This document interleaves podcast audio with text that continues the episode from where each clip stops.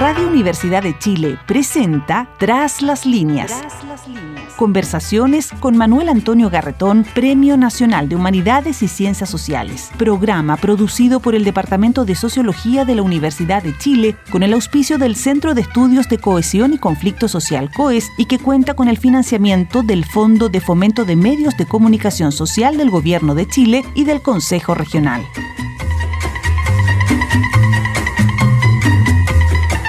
Buenas tardes.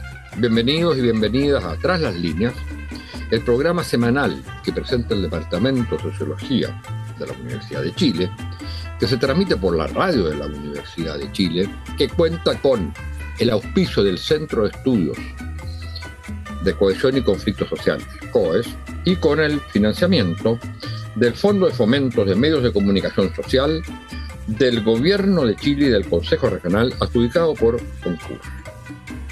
El programa de hoy cuenta también con el auspicio del laboratorio de análisis de coyuntura social, eh, puesto que nuestro invitado forma parte de él, trabaja junto conmigo y otros, y otras eh, sociólogos del Departamento de Sociología de la Universidad de Chile eh, en esta eh, iniciativa del laboratorio. El tema de hoy tiene que ver con nuestro invitado. se trata de Carlos Ruiz, Carlos Ruiz Encina, uno de los más destacados sociólogos chilenos que hay que distinguirlo de Carlos Ruiz Schneider, uno de los más destacados filósofos chilenos actuales.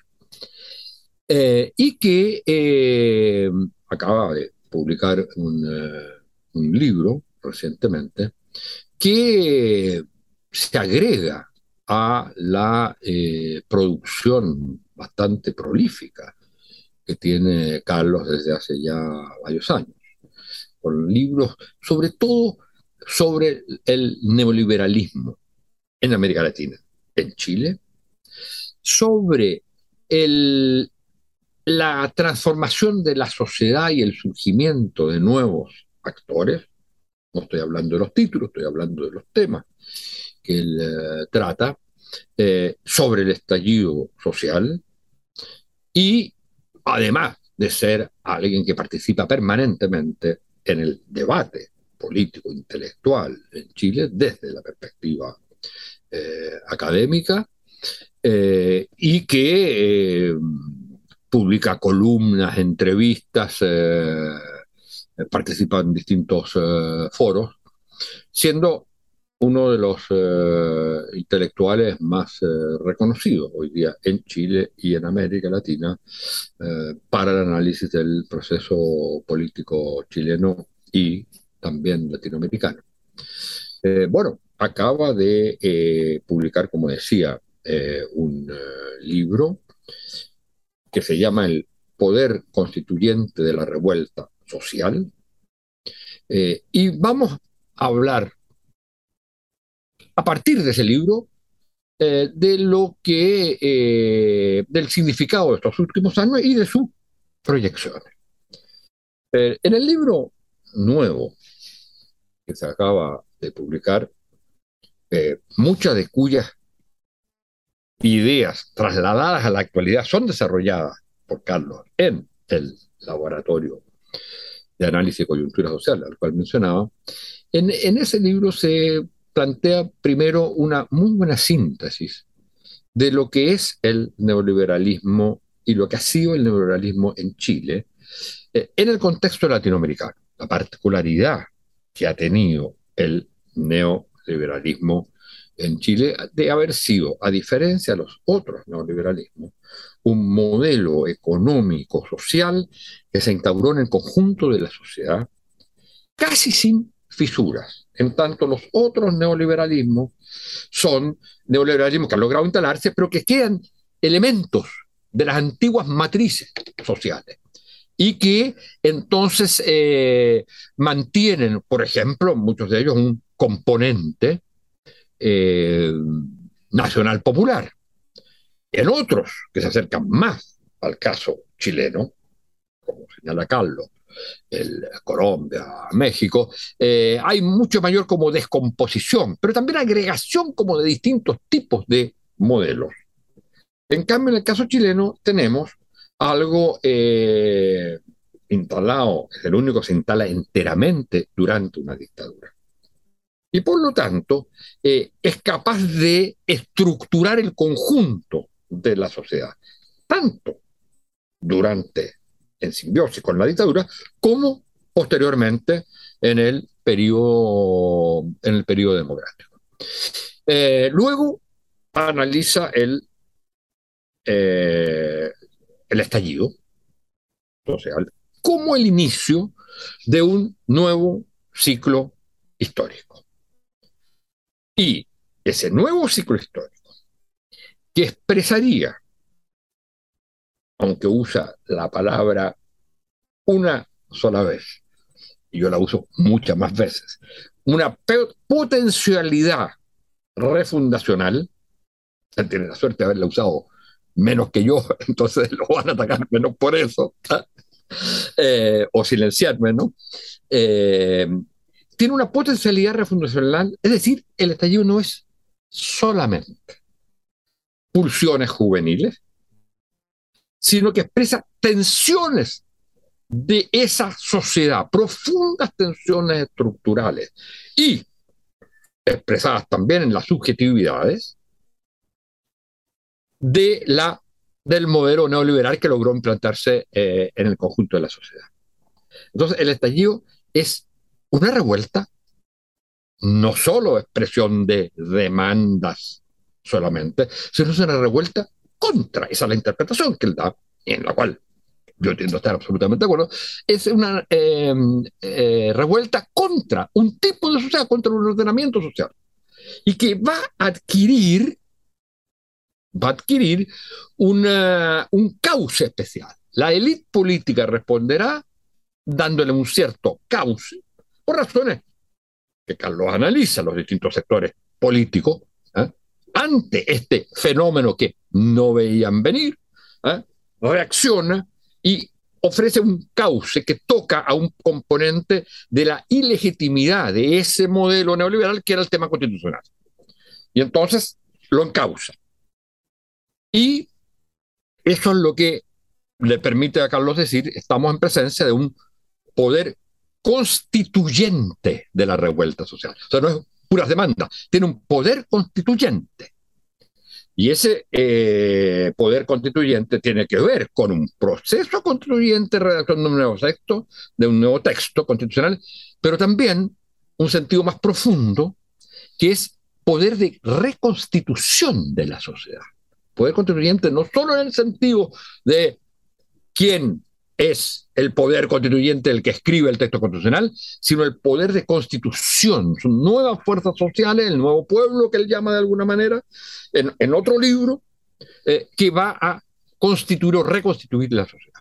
Entonces la pregunta que uno hace para comenzar esta conversación es, bueno, si el proceso, el poder constituyente, si se inicia un nuevo ciclo, si ese nuevo ciclo tiene eh, un poder constituyente, o sea, la revuelta social, que inicia el nuevo ciclo, tiene un poder de reconstitución de la sociedad. Si eso se encausa a través del proceso constituyente, y si en ese proceso constituyente hubo un rechazo de la amplitud que lo hubo, ¿se cierra el nuevo ciclo histórico o tenemos posibilidades eh, o hay, digamos, nuevas proyecciones o estamos en el cierre, un ciclo histórico que habría tenido tres años.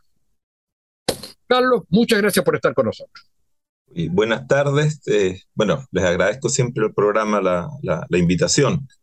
Em, yendo de inmediato al, fondo del asunto, eh, la, noción de poder constituyente eh, recupera un poco una vieja idea al estilo Norbert Elías, ¿ah? Que es la idea de la sociogénesis, la capacidad sociogenética que tienen ciertas coyunturas históricas, que son determinantes y abren procesos. Eso es mucho más fuerte que refundacional. ¿eh? Bueno, eh, y esto tú sabes, bueno, no día, esto desde mucho tiempo atrás ya, ¿no? Eh, pero es el fondo de la capacidad de producción de sociedad, ¿no? Como también la tuvo, tú lo dijiste en otro momento, tuvimos la dictadura más refundacional que había en América Latina, eso por ahí lo escribiste, ya no recuerdo dónde, pero te lo leí por alguna parte.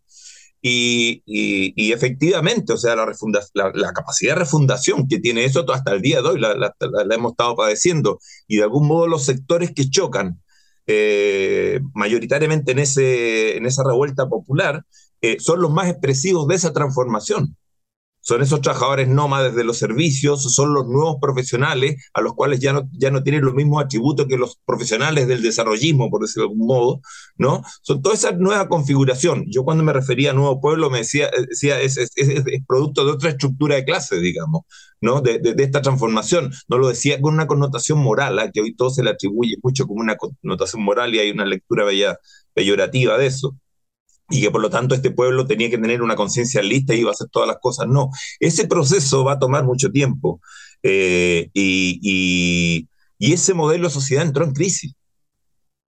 Entró en crisis, esa crisis no ha sido resuelta. Por lo tanto, esto va a seguir latente.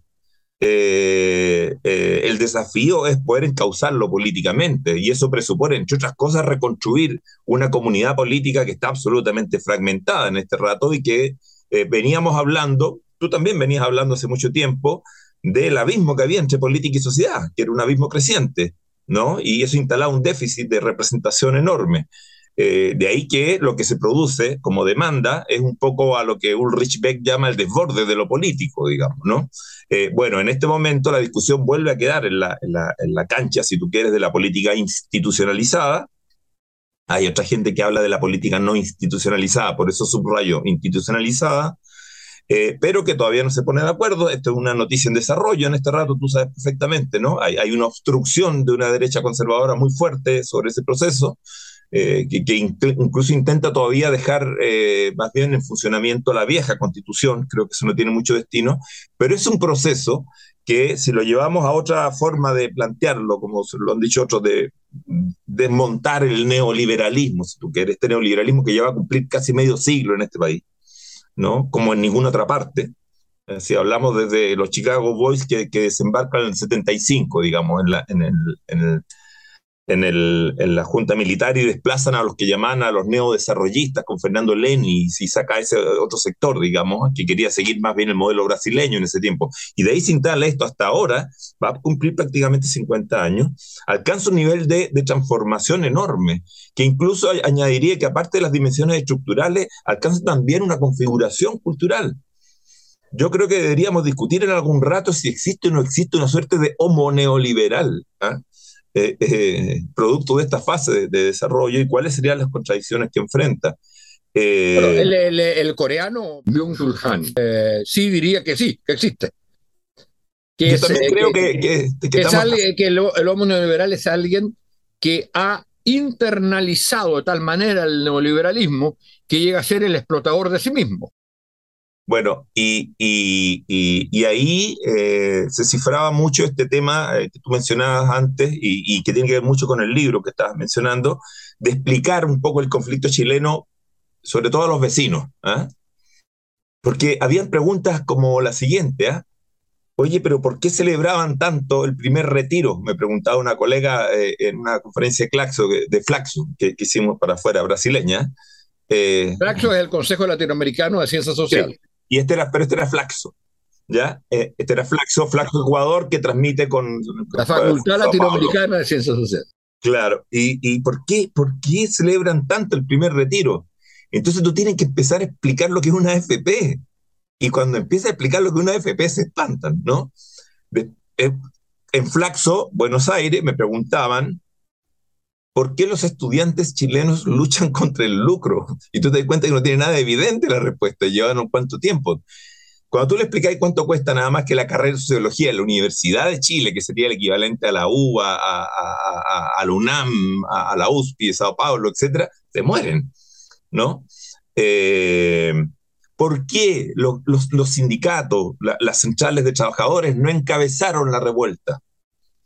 Bueno, porque hay todo un enjambre de trabajadores que no alcanza a esas formas de organización que son cada vez menos representativas, ¿no? y desbordan esa situación. Pero además no son solamente los sectores trabajadores, también son los nuevos profesionales, ¿no? En un país donde la educación terciaria se ha mercantilizado, eh, eh, a partir de, sobre todo, la generación de universidades masivas, no selectivas, lucrativas, digamos, ¿no? Que también es un enjambre y es un, es un engendro, digo, que no conocen con ese nivel de profundidad en otras experiencias.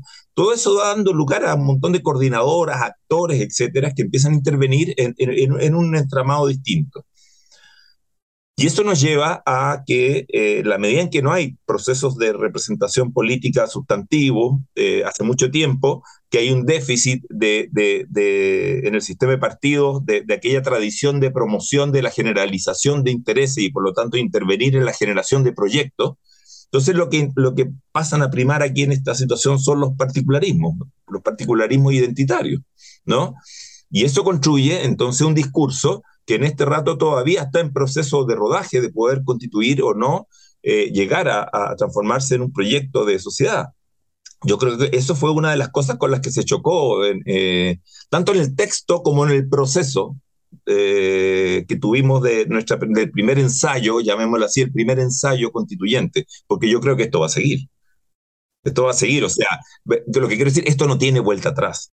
Pero es que, Carlos, ahí, ahí ese es el punto, yo creo que ese es el punto clave de lo que te quería, mm, de lo que te estaba preguntando, porque mi impresión es que, y ahí entra la famosa referencia de todo el mundo al gato paradigma. Es decir, que es posible que haya un texto constitucional nuevo. Y eso yo creo que es muy difícil que no lo haya sería un triunfo de la derecha más, más, más radical, eh, pero abrumador, pero no quería nadie. Pero que haya, que no hubiera un nuevo texto constitucional. Pero ese nuevo texto constitucional, que va a tener entonces la legitimidad de ser una nueva constitución, no necesariamente va a tener el, eh, va a ser expresión de un poder constituyente, es decir, de que constituye o refleja o genera eh, o retoma el proceso de construcción de un nuevo orden económico-social, sino que simplemente eh, un, eh, un texto, buen texto constitucional, será sin duda, pero que lo que hace es resolver algunas de las de los problemas que se expresaban en el mal texto constitucional que era la Constitución del 80, resolver algunos problemas, pero no expresar un proceso constituyente de la sociedad, es decir, un proceso de transformación del orden económico-social. Y ahí entra el otro tema, que es un tema que tú has analizado mucho,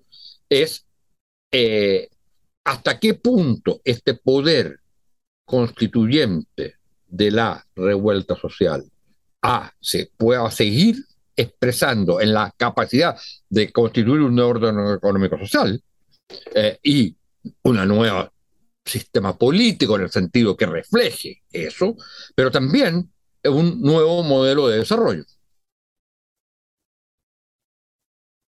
Yo creo que, eh, sobre todo tú vienes de una generación que aprendió que la historia no está escrita, que la historia siempre está abierta, digamos, ¿no? No es tan eh, lejos de la tuya, pero en fin. no, viene, viene de. Yo sé, yo sé. Claro, que era una forma. Por lo tanto, es una situación, y, yo creo que estamos en una encrucijada histórica muy abierta. Eh, yo no creo que estas cosas tomen menos de una década. Eh, en algún rato se produjo la ensoñación de que ya habíamos ganado todo y se, se produjo un triunfalismo que, bueno, tú sabes bien que lo conversamos en otros lugares que nos preocupaba. ¿no? Eh, por ejemplo, muy rápidamente olvidamos que la primera estuvo a punto de ganar Cast en este país.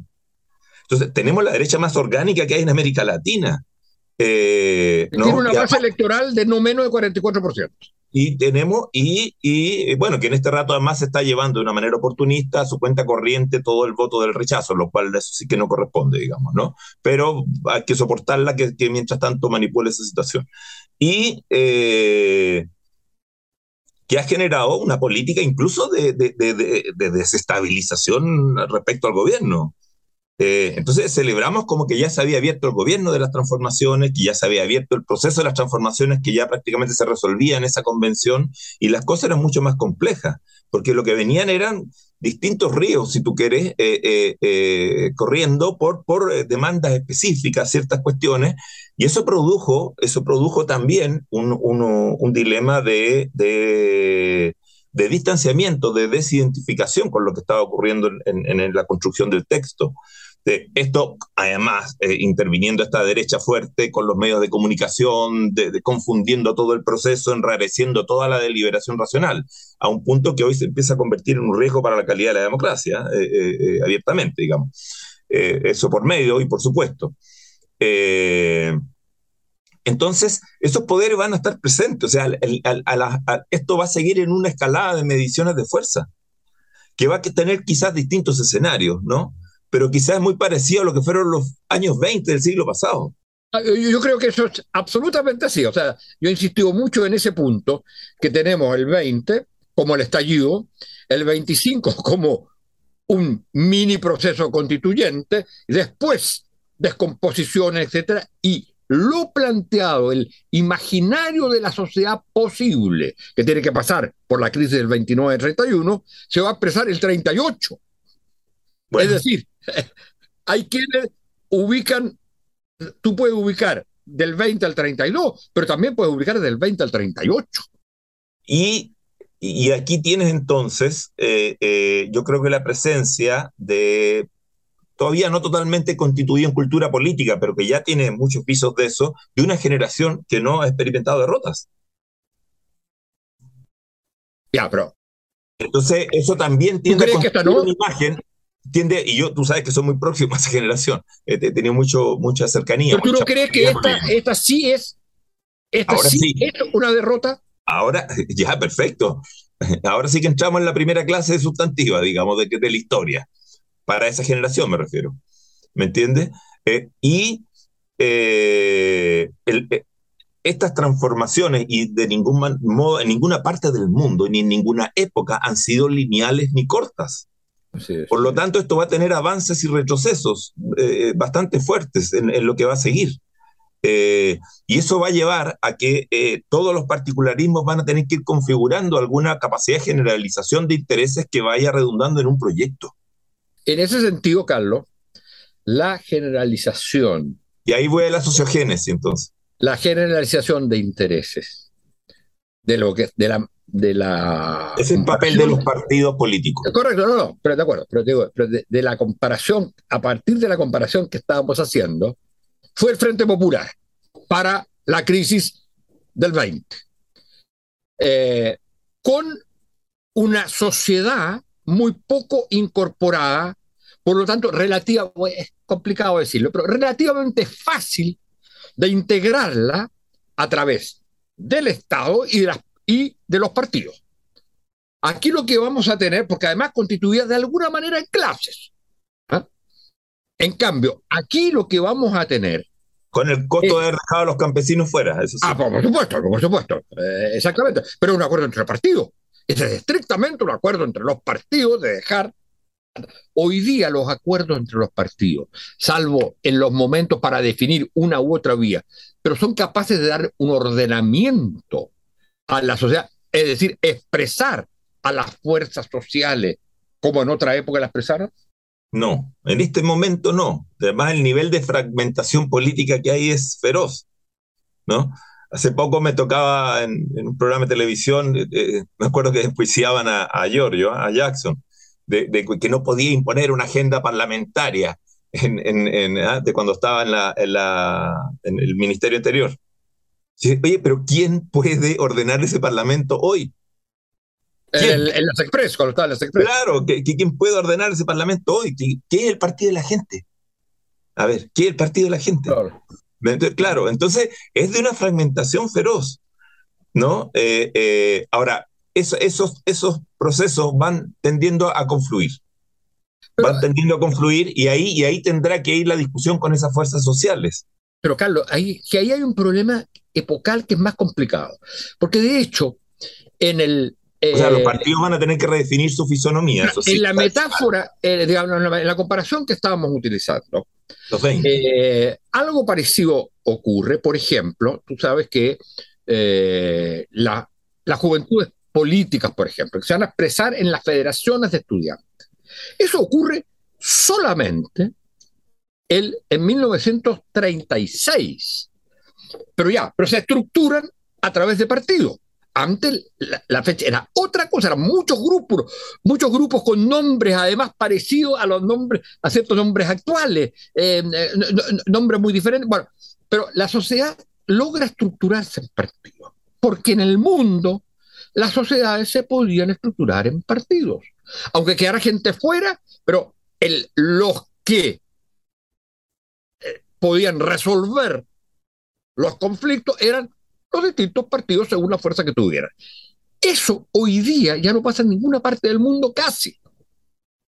Entonces, va a ser posible que tengamos un proceso parecido, es decir, que toda esta multiplicidad, estas tensiones se logren expresar al final en grandes bloques partidarios. Fíjate una cosa muy interesante lo que ha pasado con el, la, por primera vez en la historia desde que existe, por primera vez en la historia que existe el centro político, ha dejado de haber un centro político orgánico en Chile.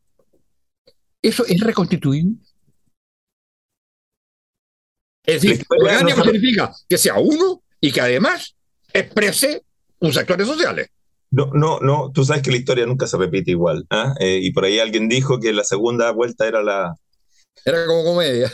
Sí, eh, eh, y eso hasta cierto punto te lleva a preguntarte también hasta qué punto todavía si este, este octubre chileno es nuestro 1848. ¿ah? pero creo que va a abrir un proceso, eh, porque no hay otra forma de resolver estas cuestiones. O sea, saquemos los partidos un momentito, dejémoslo ahí en remojo. La política. Si lo que hay que reconstruir es la política como la esfera de resolución de conflictos en la sociedad, en la sociedad moderna. Y, hay un montón de conflictos que, en el fondo fueron negados por la politicidad estrecha que se constituyó en, una democracia de baja calidad, digamos, que era la que teníamos. Entonces, hay, hay una necesidad de ensanchamiento de la democracia, de ensanchamiento de la politicidad, de reconocimiento de una serie de conflictos sociales que por lo tanto pueden tener tramitación institucional, que puedan corresponder eh, eh, eh, a, a, identificarse con, una nueva estructura de partidos, un proceso de reorganización de la política y que no terminen en los tribunales de justicia como terminan ahora todos esos conflictos, ¿no? Porque, porque son negados. O sea, justamente el tema de la demanda de reconocimiento, el anverso de eso es que son negados. Y, y gran parte de esta revuelta tuvo que ver con una demanda de reconocimiento. Carlos, de acuerdo, pero fíjate que el único caso yo diría, entiendo que hay un debate sobre eso. Pero o sea, lo que te quiero decir es que estamos en un tiempo de un ciclo de transformación de la política. Sí, pero lo Porque si hay algo que descompone el neoliberalismo o que le cambia su lugar en la sociedad como espacio de la racionalidad, es a la política, porque te traslada la racionalidad al mercado y al individuo en un comportamiento, ¿no? Eh, todo el ataque de von Mises y Hayek, por ejemplo, que, empezó con las burocracias, en el fondo lo que hace es, tratar de reducir el estatuto de la política en la sociedad. De acuerdo, lo que te quiero decir es que en los países en que se ha, porque hay países en los cuales este fenómeno de ruptura de lo político con lo social no se, no se da como se da, dio en Chile, y que sin embargo tienen su economía destruida. Es el caso de Argentina. Hay un solo caso, creo yo, en el cual ha habido una recomposición y refundación, guste o no guste, de la política, que es el caso boliviano. En los otros casos, lo que tenemos es esto que está pasando en Chile, que ahora está recién pasando, porque está pasando permanentemente. Entonces, no está claro que podamos volver a tener, para volver a la comparación, un 38. Es decir, un momento en que se inicie un, lo que tú señalabas, es decir, en que haya un poder constituyente en el sentido no solo de un texto constitucional, sino un poder de reconstitución de la sociedad. Y eso, eso involucra reconstruir la relación entre política y sociedad. Eh, los franceses hablan de opacidad social, ¿ah? Jean-Paul Fitoussi y, Pierre Samalón. ¿ah? cuando la política deja de expresar esas cuestiones y lo social se vuelve opaco en, en, en, la esfera de, de la política. Eh, pero ¿cuántos años lleva Rosambalón diciendo lo mismo? 20 años. O sea, estamos hablando, estamos hablando de periodos muy largos en que quizás la política nunca vuelva a ser, que la sociedad se continúe de una manera eh, mucho más compleja, en que la política juegue un rol muy distinto al que jugó es que, es que, no, porque entonces significa que, claro, el que resuelve las cosas es el mercado, no es la política. Porque si no la resuelve la política, ¿qué la resuelve? Y este es el dilema. Este es el dilema. La resuelve quizás una alianza entre política, Estado y fenómenos de globalización que en el fondo eh, resuelven el problema, pero no reconstituyen la política.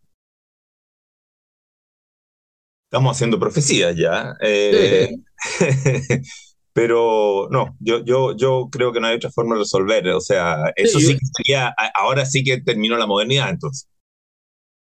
No, no, no, no, es que ahí tenemos otra discusión. Hay otra modernidad. Y ese es el punto central. Una modernidad sin política. Si la modernidad, no, no, claro, espera, una modernidad se define, a mi juicio, y ahí no vamos a entrar en esa discusión, pero por el hecho que se constituyen sujetos. La sociedad premoderna es donde no había sujetos. El sujeto era o Dios, ¿eh? o el poder desnudo, ¿no es cierto?, eh, del, del, señor que tenía con Dios. Eh, exactamente. Bueno, entonces, la modernidad es cuando hay sujetos. Y la modernidad que conocemos, que es la modernidad occidental industrial, ¿no es cierto?, eh, está cambiando. Pero hay una modernidad eh, de otro tipo, eh, en que no necesariamente tengamos las mismas maneras. la sociedad digital está instalando otro tipo de modernidad. Y eso tiene que ir acompañado Indiscutible. algo distinto respecto a la política. Por supuesto, pero, eso, eso quiere decir que la fisonomía de la política también se va a reconstruir de otra modalidad. Ahora, ¿dónde se deposita la razón? La razón con R mayúscula, ¿ah? eh, eh, eh, con la que entra la, la, la, señora modernidad, digamos. ¿no? Donde la sociedad puede deliberar y resolver cómo quiere construirse a sí misma, porque ya no se construye sobre los dictámenes de Dios, digamos, ¿no? Entonces eh, es en la política. Esa es la esfera de deliberación racional, ese es el gran lugar de la, de la razón. Déjame, eh, eh, es el gran lugar de la razón, pero, es que ese, pero es que ese lugar ha sido esquilmado y ha sido esquilmado por el neoliberalismo. Entonces el problema es reconstruir el lugar de la razón, porque te trasladan la racionalidad, rational choice, ¿no? A, a una forma de conducta no asociativa que, y te trasladan la idea de libertad a una libertad mercantil, que es el, individuo maximizando su movilidad social ascendente solo, sin, sin fórmulas asociativas, como se entendía antes. Entonces, ¿qué es lo que pasa? O sea, al contrario, hay que recuperar la idea de que la libertad va de la, de la mano de la razón, de la posibilidad de que la sociedad delibere y construya entonces racionalmente lo que quiere ser. Carlos, desgraciadamente, o afortunadamente dirán algunos, o algunas, la razón no es el único componente de la modernidad. No, no, hay modernidad. De la libertad me refería. no, hay, no hay modernidad sin pasión. No, no, lo que quiero.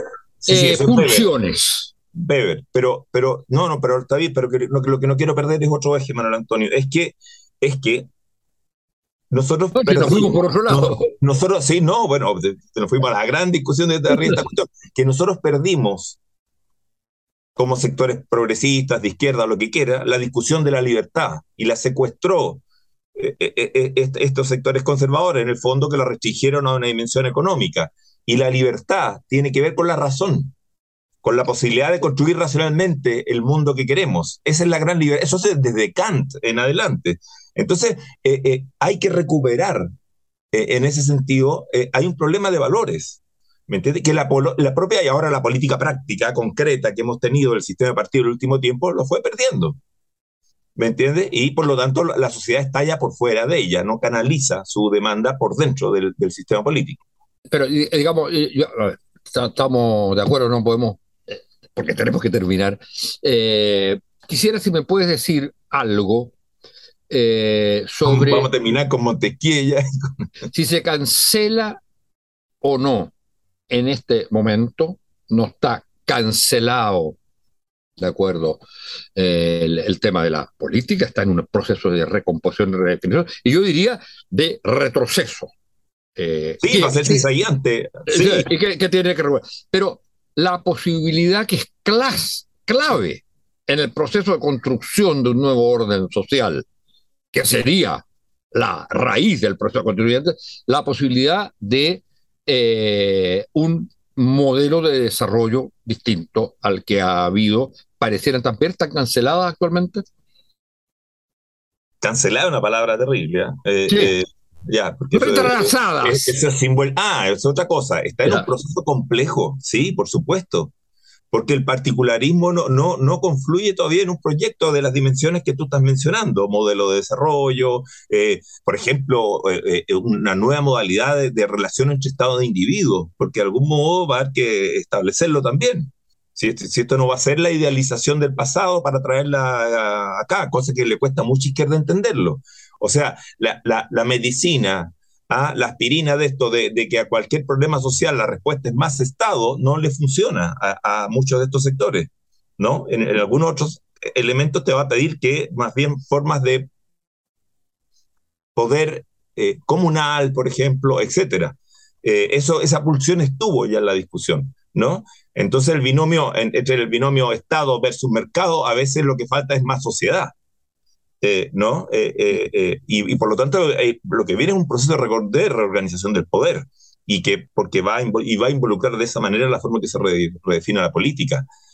Por supuesto que aquí van a intervenir los sectores conservadores, van a tratar todo el rato de tirar la cadena con esta discusión, ¿no? Que lo están haciendo en este momento, están, están obstaculizándolo todo, ¿no? Ahora, hay una redefinición esto va a ser grande pero estuvimos mirando las encuestas en nuestro laboratorio, eh, que la mayoría de la gente quiere una nueva constitución, de todas maneras.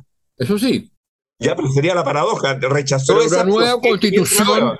Una nueva constitución no te debe significar necesariamente un nuevo orden económico social. Bueno, Carlos, tenemos que terminar, desgraciadamente, porque ha sido esto muy, muy estimulante. Muchas gracias por estar acá y muchas gracias a ustedes, señoras y señores auditoras y auditores. Gracias a ustedes. Buenas tardes. Radio Universidad de Chile presentó Tras las líneas. Conversaciones con Manuel Antonio Garretón, Premio Nacional de Humanidades y Ciencias Sociales. Programa producido por el Departamento de Sociología de la Universidad de Chile con el auspicio del Centro de Estudios de Cohesión y Conflicto Social COES y que cuenta con el financiamiento del Fondo de Fomento de Medios de Comunicación Social del Gobierno de Chile y del Consejo Regional.